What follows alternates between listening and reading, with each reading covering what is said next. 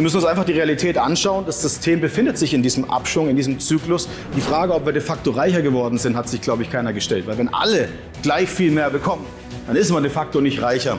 Die Zinserhöhungen waren also sozusagen effektiv der Gnadenstoß dafür, dass die Spiele beginnen. Wir wissen alle, dass die gespürte und die gefühlte Inflation eher zwischen 15 und 18 Prozent liegt. Dazu gab es auch gerade beim Handelsblatt und äh, beim Fokus eine Umfrage. Und das ist das, was eigentlich der Maßstab sein sollte, nicht das, was man uns im Warenkorb vorlügt. Die Menschen fragen mich in den letzten Jahren, Dominik, glaubst du an einen möglichen dritten Weltkrieg?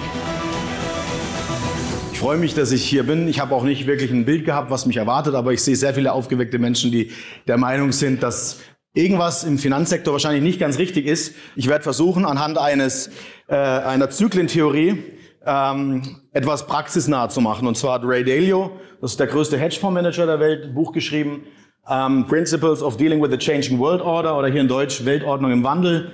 Das heißt, unsere Weltordnung verändert sich, das haben wir vorher im Vortrag auch schon gehört. Und wie das Ganze aussieht, ähm, wir haben hier ein paar Linien. Die Folie habe ich mir dann dort gegönnt. Und zwar geht es speziell in der Folie darum, dass wir sehen, dass es immer wieder ähm, Generationenzyklen gibt und es gibt immer wieder Imperiumszyklen. Und einer dieser Zyklen hier ist speziell ähm, der, äh, äh, der Zyklus, in dem wir uns gerade befinden. Das ist die blaue Linie, die rechte Linie, die sich bald mit der ähm, chinesischen roten Linie kreuzt. Und darum soll es heute auch gehen. Die Generationenzyklen haben 80 bis etwa 90 Jahre und dieser äh, Imperialzyklus oder Imperiumszyklus hat 250 Jahre. Warum zeige ich das? Weil wir, verstehen, weil wir verstehen müssen, dass es Zeiten gibt, in denen es Sinn macht, Gold zu besitzen, dass es Zeiten gibt, in denen es Sinn macht, Immobilien und andere Assets zu besitzen. Und es gibt Zeiten, in denen macht es besonders viel Sinn, Gold zu besitzen. Und das möchte ich auch mal ein bisschen herleiten, denn wir haben zum einen diesen großen Zyklus. Wir müssen uns die Frage stellen, wann hat denn dieser Zyklus für uns begonnen? Gerade nach dem Zweiten Weltkrieg ist dieser Generationenzyklus gestartet. Wir sind dann in Frieden, Wohlstand und Produktivität versumpft. Das heißt, die Amerikaner haben sozusagen durch diesen Frieden, der die ersten Jahre gehalten hat, unter der Golddeckung dafür gesorgt, dass immer mehr Menschen diesem System vertraut haben. Und letzten Endes hat dieses System sich dann gestärkt. In der nächsten Phase ist die Finanzblase entstanden. Und da werden wir jetzt auch gleich mal einsteigen und vor allem eine sehr, sehr große Wohlstandslücke, die auch für soziale Spannungen sorgt sorgt. Wir steigen aber mal, wie ich gerade gesagt habe, bei der Finanzblase und der Wohlstandslücke ein. Viele Menschen denken in diesem Moment, ähm, wenn man solche Charts sieht, nicht bildhaft, aber ich möchte damit einfach kurz zu verstehen geben, dass die Zentralbanken, wie es Dr. Krall vorhin erklärt hat, ähm, dafür gesorgt haben, dass in der Nullzinsphase etwas passiert ist, was sich für viele schon angefühlt hat. Die Assets sind aufgebläht worden, die Portfolios sind größer geworden. Aber die Frage, ob wir de facto reicher geworden sind, hat sich, glaube ich, keiner gestellt. Weil wenn alle gleich viel mehr bekommen, dann ist man de facto nicht reicher. Vielleicht im Verhältnis zu denjenigen, die gar nichts haben, ja. Und ähm, das zeigt einmal äh, hier in der in der braunen Linie die EZB-Bilanz in Billionen Euro und die grüne Linie äh, vor allem bis ins Jahr 2022 die Zinsverläufe von 0% Leitzinsen bei der EZB. Weiter ging das Ganze dann mit globalen Schulden. Also die Schulden sind weltweit explodiert. Und gemessen am Bruttoinlandprodukt sehen wir vor allem, was nach der Pandemie passiert ist, als immer mehr Geld gedruckt wurde. Wir haben uns also genau in diese Phase hineinbegeben. Die meisten Staaten haben mitgespielt, gerade die westlichen Staaten. Und das ist auch der Grund, warum sich momentan was verändert. Den Chart kennt wahrscheinlich auch jeder. Das ist der Chart zur Inflationsbekämpfung. Ich würde euch damit nur zeigen, in den letzten eineinhalb Jahren hatten wir einen Zinsanstieg von 0 auf 4,5 Prozent. Das wissen wir alle. Und was uns erklärt wird, ist, dass die Verbraucherpreise gesamt auf einem humanen Niveau bleiben. Das Gefährliche an der Inflationsberechnung ist allerdings, dass es immer ein Maßstab zum Vorjahr. Was aber für die Deutschen und gerade die Europäer sehr, sehr maßgeblich ist, ist, dass dann im Zuge dessen ähm, die Lebensmittelpreise enorm explodiert sind. Und zwar sind die Lebensmittelpreise seit 2021 um 35 Prozent gestiegen und die Energiepreise haben sich fast verzehnfacht. Auch das ist etwas, was bei den Menschen, gerade diejenigen, die für die sozialen Spannungen sorgen, weil sie nicht viel haben und jetzt noch weniger, ähm, nicht gut ankommt. Die Zinserhöhungen waren also sozusagen effektiv der Gnadenstoß dafür, dass die Spiele beginnen. Und diese Spiele gehen weiter in einem zweiten Punkt, und zwar der Finanzkrise und dem wirtschaftlichen Abschwung. Warum spreche ich immer über Abschwung und Krise und Crash? Man kann es nicht mehr hören, das zieht die Menschen runter. Wir müssen uns einfach die Realität anschauen. Das System befindet sich in diesem Abschwung, in diesem Zyklus. Und diese Zyklen gibt es überall. Sie gibt es in der Natur, sie gibt es bei der Menstruation, sie gibt es in allen Lebensbereichen, gibt es diese Zyklen, sie sind unweigerlich da. Und Ray Dalio hat es sehr, sehr schön erklärt, finde ich, indem er ähm, äh, diese Zyklen für uns alle greifhaft, äh, greifbar gemacht hat. Wir sehen die Veränderung des Bruttoinlandproduktes in Deutschland hier in dem Graph dargestellt. der zeigt vor allem, dass Deutschland in einer enorm tiefen Rezession steckt. Diese roten Balken nach unten zeigen eben, dass das Wirtschaftswachstum nicht mehr nach oben läuft, sondern wir haben ein rückläufiges Wirtschaftswachstum, zeitgleich eine erhöhte Inflation. Jetzt wird vielleicht der ein oder andere sagen, ja, aber halt mal, Herr Kettner, 3,8 äh, Prozent ist doch nicht erhöht. Wir wissen alle, dass die gespürte und die gefühlte Inflation eher zwischen 15 und 18 Prozent liegt. Dazu gab es auch gerade beim Handelsblatt und äh, beim Fokus eine Umfrage. Und das ist das, was eigentlich der Maßstab sein sollte, nicht das, was man uns im Warenkorb vorlügt. Ja, und dann haben wir eine schöne Kurve, da haben wir auch drüber gesprochen, Florian, in unserem Video. Und zwar geht es um die inverse Zinskurve. Und diese inverse Zinskurve zeigt vor allem, ähm, auch historisch bis ins Jahr 1960 zurück, wann wir vor Rezession stehen. Die Amerikaner, also die USA, die wollen uns immer noch glaubhaft machen, zumindest die Medien und die Politik, dass diese Rezession nicht kommt. Es deutet aber alles darauf hin, dass es eine sehr heftige Rezession wird. Und zwar sieht man, dass, dass dieser äh, grüne Balken bei 2023 eben in die Höhe geschossen ist. Das heißt, wir werden im nächsten Jahr sehr, sehr spannende Entwicklungen im Markt sehen. Und die äh, Blasen, die daraus resultieren, haben wir jetzt schon platzen sehen. Wir sehen sie am eigenen Leib platzen und es kommt daher, dass der Staat immer mehr in die Geldpolitik eingreift. Also Aktuell stützen die Staaten wirtschaftlich noch, indem man Arbeitsplätze schafft. Die Vereinigten Staaten haben 500.000 Arbeitsplätze geschafft. Und das sorgt letzten Endes dafür, dass immer mehr Schulden gemacht werden. Denn es wird nicht durch Leistung bezahlt, sondern es wird durch Steuergelder bezahlt. Die Amerikaner haben letztes Jahr, oder ich glaube dieses Jahr sogar noch einen spannenden Trick angewandt. Die haben die Schuldenobergrenze nicht erhöht zum 90. Mal, wie man es schon immer gemacht hat, sondern man hat gesagt, man erhöht sie zwar weiterhin bis ins Jahr 2025 ohne Limit. Also das heißt, die Amerikaner können jetzt erstmals so viel Geld drucken, wie sie möchten. Und deswegen haben wir den Rekordschuldenstand von 33 Billionen US-Dollar, also 33.000 Millionen, um es korrekt auszudrücken. Die steigenden Zinsen lassen die Verschuldung immer schneller steigen.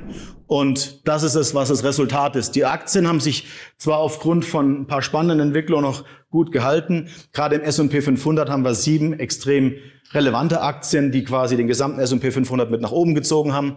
Ähm, wenn man sich aber die restlichen 493 anschaut, dann sieht es da auch etwas Mauer aus. Im Immobilienmarkt äh, und im US-Anleihenbereich oder auch im globalen Anleihenbereich warten spannende Bomben. Ich hatte vorhin auch noch ein interessantes Gespräch mit einer Dame hier im Raum, die vor einigen Jahren bei mir Gold gekauft hat, dafür ihre Immobilien verkauft hat. Sie wurde für verrückt erklärt und vorhin kam sie und sagt, Dominik, das war die beste Entscheidung, danke dafür. Man kann anhand dieser Zyklen nicht nur die Geschichte sehen, sondern man kann auch ableiten, was passiert. Und deswegen empfehle ich jedem, der sich damit tiefgründiger beschäftigen möchte, ich habe da keine Provision dran, das Buch von Ray Dalio, das erklärt sehr, sehr schön und bildhaft. Hier habe ich mal gezeigt, was wirklich passiert. Also die G7-Staaten, also alles, was im Westen passiert, gegen die BRICS. Und zwar sehen wir hier Brasilien, Russland, Südafrika, Indien und China. Die BRICS wurden ja jetzt zu BRICS Plus, also es kamen fünf weitere Staaten dazu, strategisch sehr wichtige Länder, wegen der Öllieferungen, wegen der Erdgaslieferungen, wegen der Rohstoffvorkommen. Aber gemessen an den G7-Staaten hatten wir jetzt gerade einen spannenden Moment, und zwar ist es der Break-Even. Das heißt, die G7-Staaten sumpfen ab und die BRICS-Staaten haben Gold gekauft in rauen Mengen und sie versuchen die Preise auch noch eine Weile im Keller zu halten.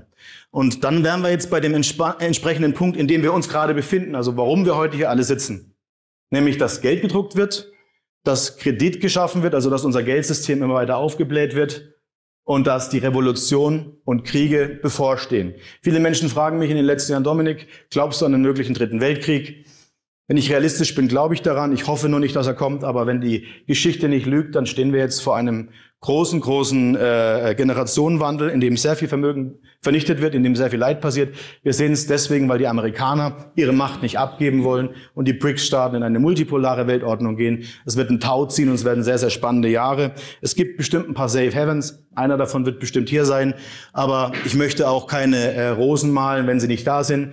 Und natürlich kommt dazu, dass die Verschuldung und der politische Niedergang das Ganze besiegelt, bevor es wieder in eine neue Weltordnung geht. Warum ich trotzdem optimistisch bin, ist, ich habe einen viereinhalb Jahre alten Sohn und ich möchte dafür sorgen, dass er in einer ähnlich freien Welt aufwächst wie ich, auch wenn sich die Verwerfungen immer weiter dahin entwickeln, dass es äh, nicht mehr so aussieht, als hätten wir noch viel Zeit.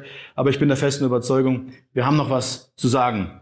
Wir nähern uns also dem Ende des großen 250 Jahre Imperiumszyklus und stellen uns jetzt die Frage, welche Möglichkeiten gibt es überhaupt, die Schulden abzubauen? Also wenn die Amerikaner dieses Spiel noch vielleicht fünf oder zehn oder zwanzig oder dreißig Jahre spielen wollen, welche Möglichkeiten haben sie? Und es sind genau drei. Und alle drei konfrontieren uns derzeit extrem hohe Inflation, die dadurch geprägt werden, wenn man noch mehr Geld druckt, dass sie zu Hyperinflation werden. CBDCs, die weltweit eingeführt werden. 130 Länder arbeiten daran, die CBDCs einzuführen. Und aktuell ist es so, dass die USA bereits FedNow im Juni eingeführt haben, den Vorboten des digitalen Zentralbankgeldes. Russland hat auch den digitalen Rubel im August eingeführt, wird den nächstes Jahr im Gesetz verankern. Und Christine Lagarde hat gesagt, wir haben die zweite Pilotphase beendet. Also auch der digitale Euro steht in den Startlöchern. Warum braucht man das? Wir tauschen wie es Markus schön gesagt hat, Schuldscheine gegen Schuldscheine. Wir machen nur die Menschen damit Gläser. Aber all das war absehbar. Ich möchte aber, bevor wir ins Positive gleich schauen und nicht nur ähm, die negativen Seiten daran sehen, weil es entstehen durch diese drei Szenarien auch immer Chancen, euch heute mal zeigen, wo diese Chancen liegen. Das ist nochmal ein kleines Sinnbild dafür, was im Jahr 1923 geschah. Vielleicht habt ihr das zumindest von den Vorfahren, von den Großeltern äh, ähm, gesehen, diese Bilder. Man hat sich Kleider aus Geld gemacht, man hat Schubkarren voll zum Bäcker gefahren, weil das Geld binnen kürzester Zeit an Wert verloren hat. Jetzt zeige ich das nochmal ganz kurz, schnell und exemplarisch, wie schnell so eine Inflation vonstatten geht. Wir hatten im Jahr 1918 eine halbe Mark. Im Jahr 1922 waren es schon 163 Mark. Im Jahr ähm, oder im Januar 1923 waren es 250 Mark im Juli dann ähm, bereits 3.465 und richtig setzte die Inflation dann September, Oktober ein. Und zwar mit 1,5 Millionen Mark.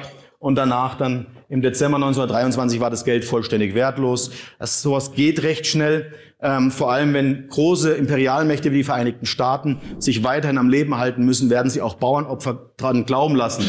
Und wer hier im Raum glaubt, dass die Amerikaner uns retten werden, wenn bei uns sowas bevorsteht, also behaltet zumindest dieses Phänomen im Auge. Ähm, ich habe es hier nochmal für die Menschen, die es im heutigen Vergleich haben möchten, visuell gemacht, weil das hat mich immer wieder, ich habe diese Grafik schon zehnmal gezeigt, vor staunende Gesichter gesetzt. Das obere ist der Goldpreis und zwar genullt und gemessen am Gold die Kaufkraft des Euros seit der Euro-Einführung. Der Euro hat seit der Einführung insgesamt 91 Prozent an Wert verloren. Und jetzt sagt jeder, ja, aber ich war klüger, ich habe Schweizer Franken besessen. Dann sage ich Glückwunsch. Auch der Schweizer Franken hat hier eine ähnliche Kurve gemacht. Vielleicht hast du fünf Prozent mehr in der Tasche, aber am Ende hast du 85 Prozent deiner Kaufkraft verloren, wenn du das Geld nicht investiert hast.